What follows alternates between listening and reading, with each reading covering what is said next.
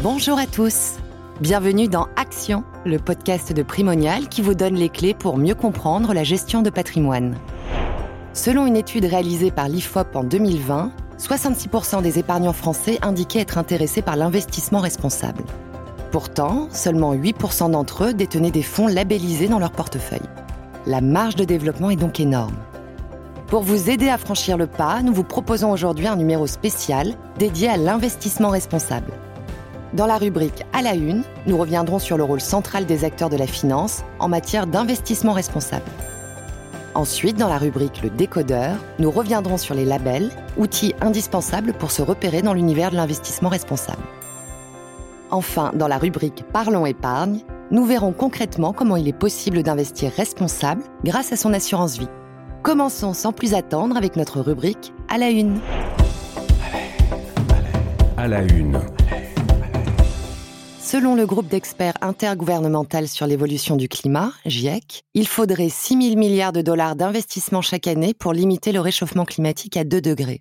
Souvent décriée, la finance est aujourd'hui l'une des clés dans la bataille contre le réchauffement climatique. Mais l'investissement responsable ne se limite pas qu'aux enjeux environnementaux. Pour nous parler de cette thématique, nous accueillons Stéphane Vidal, président du groupe Primonial. Bonjour Stéphane. Bonjour. En tant que dirigeant d'un groupe financier, quelle est votre vision de l'investissement responsable et comment vous l'intégrez dans votre stratégie? Vous l'avez évoqué en introduction, les acteurs de la finance ont bien évidemment un rôle central à jouer. Il est de notre responsabilité de proposer aux épargnants des produits adaptés à leurs besoins et répondant aux enjeux sociétaux, comme par exemple le réchauffement climatique ou les inégalités sociales. C'est une action essentielle pour l'avenir de la planète et des humains. Pour cela, à notre échelle, nous avons initié il y a maintenant trois ans une démarche de responsabilité sociale de l'entreprise au niveau du groupe. Notre première mission a été de consolider les différentes démarches RSE des grands métiers du groupe, que sont l'asset management immobilier, l'asset management financier et l'activité des produits structurés. En effet, chacune de ces activités avait déjà mis en œuvre une politique inhérente à l'exercice de son métier au quotidien. L'activité immobilière a fondé sa démarche sur le sens à donner aux investissements immobiliers en proposant à leurs clients d'investir dans des fonds immobiliers utiles et ayant un impact positif sur l'environnement et la société. À titre d'exemple, en 2021, 85% de l'encours des SCPI de Primonial REM était labellisé ISR. De son côté, l'activité d'asset management financier allie son exigence de performance, essentielle pour sa clientèle, à une conviction forte et ancienne, la création de valeur durable. En 2022, 45% des encours sous gestion de la financière de l'échiquier sont labellisés ISR.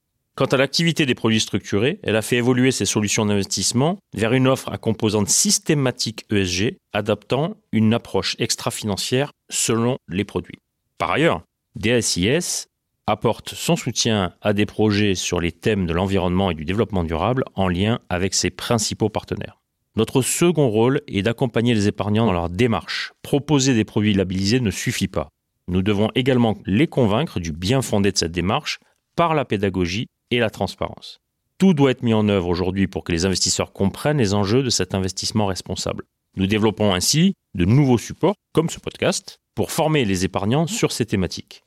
Au-delà de ces démarches spécifiques, nous devons montrer l'exemple. Nous ne pouvons pas dire à nos clients investissez dans des entreprises responsables si dans le même temps, en tant qu'entreprise, nous ne fournissons pas les mêmes efforts.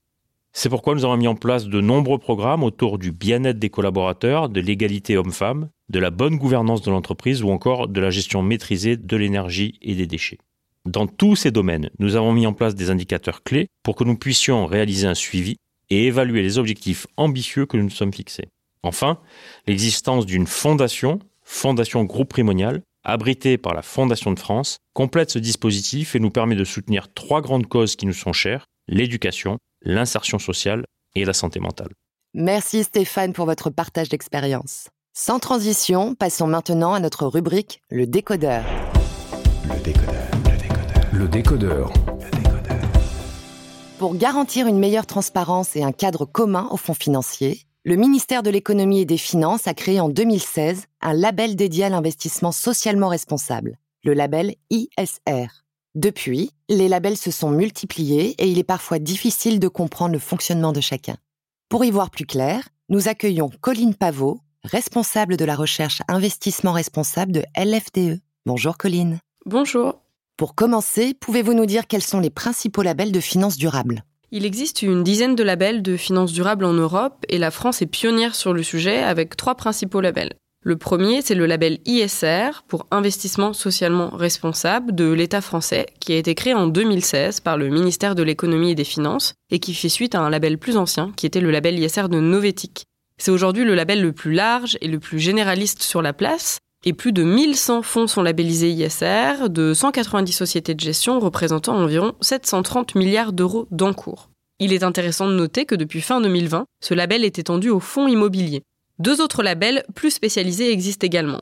Nous avons le label Greenfin qui a été créé fin 2015 par le ministère de la Transition écologique et qui lui est dédié à ce qu'on appelle les fonds verts, c'est-à-dire des fonds qui financent la transition énergétique et écologique et la lutte contre le changement climatique. Nous avons également le label Finansol qui a été créé par l'association FAIR afin de pouvoir distinguer les produits d'épargne solidaire. En Europe, il existe également des labels en Allemagne, en Belgique, au Luxembourg, en Autriche ou encore dans les pays nordiques. Ces différents labels ont souvent des cahiers des charges complémentaires avec un socle de critères en commun et des particularismes qui correspondent souvent aux sensibilités nationales des épargnants, comme par exemple en imposant certaines exclusions sectorielles. Il est intéressant de noter qu'un même fonds peut avoir plusieurs labels. Grâce à cette diversité de labels de finances durables, en fonction de vos aspirations d'investisseurs responsables, il y aura forcément un label qui pourra y répondre. Dans votre réponse, vous n'avez pas mentionné les articles 8 et 9 issus du règlement SFDR. Dites-nous pourquoi. Excellente question. La classification des produits financiers en articles 6, 8 et 9 ne sont pas des labels de finances durables. C'est une erreur ou un raccourci qui est fait assez couramment et il faut vraiment être vigilant sur cette différenciation. Il s'agit d'une réglementation européenne qui impose une autoclassification des fonds par les sociétés de gestion elles-mêmes selon leurs objectifs d'investissement responsable. Est-ce que j'ai un objectif d'investissement durable? Dans ce cas, je pourrais être catégorisé article 9. Ou est-ce que j'intègre simplement des caractéristiques environnementales ou sociales? Et dans ce cas, je serai alors article 8. Ou au contraire, si je n'intègre aucune de ces dimensions, je serai alors article 6. Selon le choix de la catégorie qui aura été faite, chaque fonds devra avoir des objectifs de transparence, en particulier sur les méthodologies qui seront utilisées. Comme vous pouvez le voir, il n'y a donc pas réellement de contraintes de gestion, comme imposées par les labels, ou d'exigences de résultats.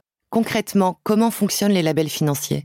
Alors, si on prend l'exemple du label le plus diffusé, donc le label ISR de l'État français, ça se passe en plusieurs étapes. Tout d'abord, il est important de savoir que c'est une démarche intentionnelle de la part d'une société de gestion de faire candidater l'un de ses fonds. Et cela a un coût. Une fois que la décision a été prise, chaque fonds doit compléter un dossier de candidature pour démontrer la conformité du fonds au cahier des charges du label, cahier des charges qui évolue d'année en année.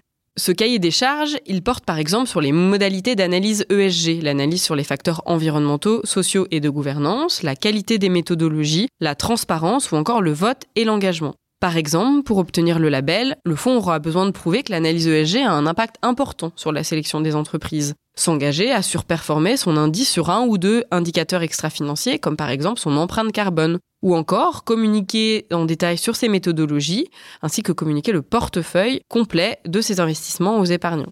Ce dossier de candidature est ensuite remis à un auditeur indépendant qui, sur cette base, va pouvoir mener un audit. Cet audit a lieu sur site pour la première année et à distance, qu'on appelle sur pièce, pour les années suivantes. La conclusion de l'audit, elle vient alors valider la conformité du processus d'investissement du fonds au cahier des charges du label et peut permettre d'identifier des axes d'amélioration. Dans le cas particulier du label ISR de l'État français, celui-ci est obtenu pour trois ans avec un audit de contrôle annuel. La plupart des labels de finances durables fonctionnent sur un schéma assez similaire. Ces derniers mois, certains de ces labels ont été critiqués pour leur efficacité. Qu'en pensez-vous? Alors, je pense qu'il est important de rappeler avant tout que l'objectif des labels, leur objectif premier, est de guider les épargnants dans leurs décisions d'investissement responsable. En effet, ces derniers mois, on a eu beaucoup de critiques qui ont été adressées aux labels de finances durables que je trouve pour ma part plus ou moins légitimes. Alors certaines, par exemple, que je trouve en l'occurrence légitimes, pointent du doigt le fait que le cahier des charges des labels n'est pas suffisamment exigeant. Il faut dire que la finance durable a évolué très rapidement ces dernières semaines et ces derniers mois, en particulier poussée par la réglementation. Les cahiers des charges, doivent donc suivre ce mouvement, ce qui n'est pas toujours le cas, ou en tous les cas, souvent ce n'est pas suffisamment rapide. Mais rassurez-vous, ces critiques ont été entendues et la gouvernance du label a été renouvelée et des groupes de travail sont en cours pour relever le niveau du cahier des charges. Certaines critiques sont selon moi moins légitimes, comme les accusations de greenwashing qui pèsent sur le label. Elles sont liées, d'après moi, à une mauvaise compréhension de ce qu'est la finance durable, qui n'est pas de la finance verte, mais qui recouvre une diversité de produits financiers, dont une majorité généraliste, comme les fonds qu'on appelle best in class. Les labels doivent être à l'écoute des attentes des investisseurs finaux pour faire évoluer leur cahier des charges, mais aussi doivent faire preuve de pédagogie sur leurs objectifs pour qu'ils soient plus clairs. Et quelle est la politique de LFDE concernant tous ces labels?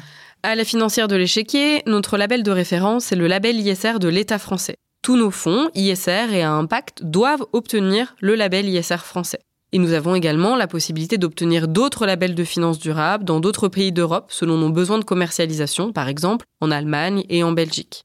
Nous avons cependant des standards en matière de finances durables qui vont au-delà des exigences du label. À fin 2022, plus de la moitié de nos encours sont issus de fonds ISR ou à impact, dont 14 fonds labellisés en France ou à l'étranger.